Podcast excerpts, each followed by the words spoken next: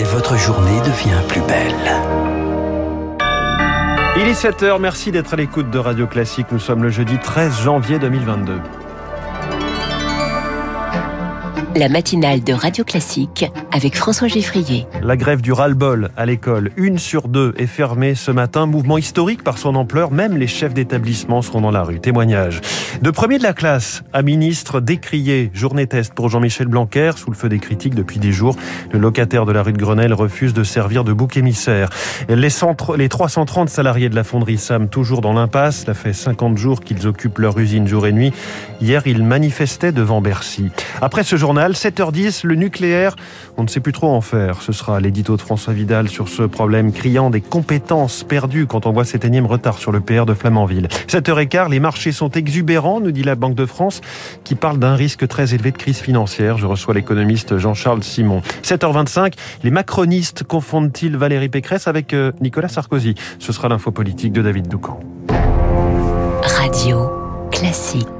À la une, Lucille Bréau, l'école au bord de la crise de nerfs. Trois enseignants sur quatre seront dans la rue. Aujourd'hui, la moitié des écoles fermées. Une mobilisation historique contre la gestion de la crise sanitaire. La quasi-totalité des syndicats appellent à la grève. Le principal syndicat de chefs d'établissement soutient aussi le mouvement. Christophe Doré est directeur d'une école située à Vitrolles dans les Bouches du Rhône. Ce matin, il n'accueillera pas les élèves. J'ai 154 élèves dans mon école. Ces derniers jours, c'était 3 à 4 cas positifs chaque jour. C'est tout de suite euh, appeler tous les parents, leur demander qu'ils viennent chercher leurs enfants, leur expliquer que le protocole a encore changé. Trois jours après, on leur dit ah ben non, c'est plus ça, maintenant c'est comme ça. Et là, c'est vraiment la profession qui dit ça suffit. Dans les écoles, on n'a pas de masque. C'est l'école qui doit acheter les masques. Pendant la récréation, si un masque tombe, ben on va pas dire à l'élève tu le ramasses et tu le remets. On met à la poubelle et on lui en donne un. Il faut qu'on puisse maintenir les écoles ouvertes au maximum. Donnez-nous les moyens d'assurer la sécurité des élèves, des familles et des personnels. Voilà pour la fatigue des chefs d'établissement. À Paris, le cortège s'élancera à 14h du Jardin du Luxembourg. En pleine journée de grève, Emmanuel Macron lui s'adressera à 17h30 au président d'université. Cette fois, il clôturera le congrès de la conférence des présidents à la Sorbonne. Discours évidemment très scruté. Une journée cruciale pour Jean-Michel Blanquer. Sous le feu des critiques depuis la rentrée pour sa gestion de la crise sanitaire L'annonce dans la presse d'un changement de protocole à la veille du retour des vacances de Noël reste encore en travers de la gorge de beaucoup d'enseignants. Et même au sein de sa majorité, l'étoile du ministre de l'Éducation semble en train de pâlir. Victoire Fort. Jamais un ministre de l'Éducation nationale n'a tenu aussi longtemps à ce poste. En début de mandat, la cote de popularité de Jean-Michel Blanquer est au zénith. On le voyait même à Matignon en 2020. Et puis, patatras, en huit jours, le gouvernement modifie trois fois le protocole sanitaire dans les écoles. Erreur de communication, relations électriques avec les enseignants et des parents qui pestent dans les longues files d'attente pour faire tester leurs enfants. Recette du désastre. Lundi, c'est Jean Castex et non Jean-Michel Blanquer qui adapte le protocole. L'opposition y voit un désaveu. L'occasion est trop belle. Jean-Michel Blanquer se targue d'avoir refondé le bac, dédoublé les classes de CP et de CE1 et surtout maintenu l'école ouverte. C'est même le titre de son livre. Mais à trois mois de l'élection, ce ras-le-bol dans les écoles est un danger pour l'exécutif. À présent, la question est combien de voix cela peut-il coûter? L'exécutif est très en soutien de Jean-Michel Blanquer, a pourtant martelé hier face caméra le porte parole du gouvernement Gabriel Attal, le ministre de l'Éducation qui se serait par ailleurs accroché avec Olivier Véran en marge du Conseil des ministres hier. Information du Parisien. Il reproche entre autres au ministre de la Santé de ne pas le soutenir suffisamment.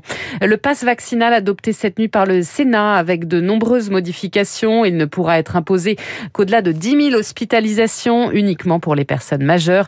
Les sanctions pour les entreprises ne jouant pas le jeu du télétravail, elles sont supprimées. Place aujourd'hui à la commission mixte paritaire. Plus de 5 millions de personnes ne sont toujours pas vaccinées. Et leur quotidien va se compliquer avec l'entrée en vigueur de ce pass. C'est le cas un peu partout dans le monde, notamment au Canada, où les autorités québécoises viennent d'annoncer carrément une taxe pour les non-vaccinés, Marc Tédé. Après l'interdiction de vendre de l'alcool et du cannabis aux non-vaccinés, le gouvernement du Québec a décidé de les frapper au portefeuille. Le Premier ministre François Legault veut appliquer une taxe spéciale à ces 10% de la population qui occupe la moitié des lits de soins intensifs. C'est très choquant. Je comprends, puis je sens cette grogne de la part des Québécois à l'égard euh, de cette minorité qui vient engorger nos hôpitaux. Les personnes qui refusent de se faire vacciner amènent un fardeau sur le personnel, un fardeau financier important. C'est pas l'ensemble des Québécois à payer pour ça. Avec cette mesure, le gouvernement tente de donner des gages aux personnes vaccinées, explique le politologue Daniel Bélan. Il y a de la frustration envers les, non-vaccinés, ça c'est certain, parce qu'au Québec maintenant on a un couvre-feu, on a des mesures quand même strictes, les, restaurants, les salles à manger sont fermées, et le gouvernement répond à cette exaspération-là. Malgré tout, la mesure a surpris les Québécois. Le montant de la contribution n'a d'ailleurs pas encore été fixé, ni son mode de calcul, mais cette annonce intervient alors même que le gouvernement est actuellement très contesté pour sa gestion de la crise sanitaire. Les précisions de Marc Tédé, Omicron reste un virus dangereux, en particulier pour les non-vaccinés, a mis en garde l'OMS hier. Les ouvriers de la fonderie SAM reçus à Bercy hier. Ça, faisait 50, ça fait 50 jours qu'ils occupent leur usine jour et nuit. Deux mois après la liquidation de cette fonderie à Véronèse, une délégation a pu s'entretenir avec le ministre de l'économie Bruno Le Maire. Le reportage de Pierre Collat. Oui, après 8 heures de route, les salariés sont descendus du bus en bleu de travail. Bienvenue Mimi, 34 ans à la SAM, occupe l'usine depuis la fermeture. Si on ne se montre pas, si on reste dans notre petite usine là, qu'on dit rien, qu'on est là, ils vont dire qu'ils peuvent y passer l'année, même deux ans, s'ils veulent trois ans. Hein. Si on ne se montre pas, on n'a rien du tout. Hein.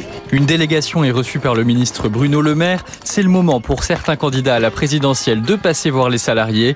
D'abord l'écologiste Yannick Jadot, puis le communiste Fabien Roussel. Regardez ces pièces, ils font la démonstration qu'on a les compétences, les savoir-faire. L'avenir, il est là, il est en France. Après une heure de réunion, bilan en demi-teinte, une prime aurait été proposée aux salariés par Renault, seul client de l'usine. Mais ce que réclament les manifestants, c'est la reprise du travail. David Gisto, délégué CGT de la SAM. On ne s'attendait pas aujourd'hui à avoir des réponses très concrètes.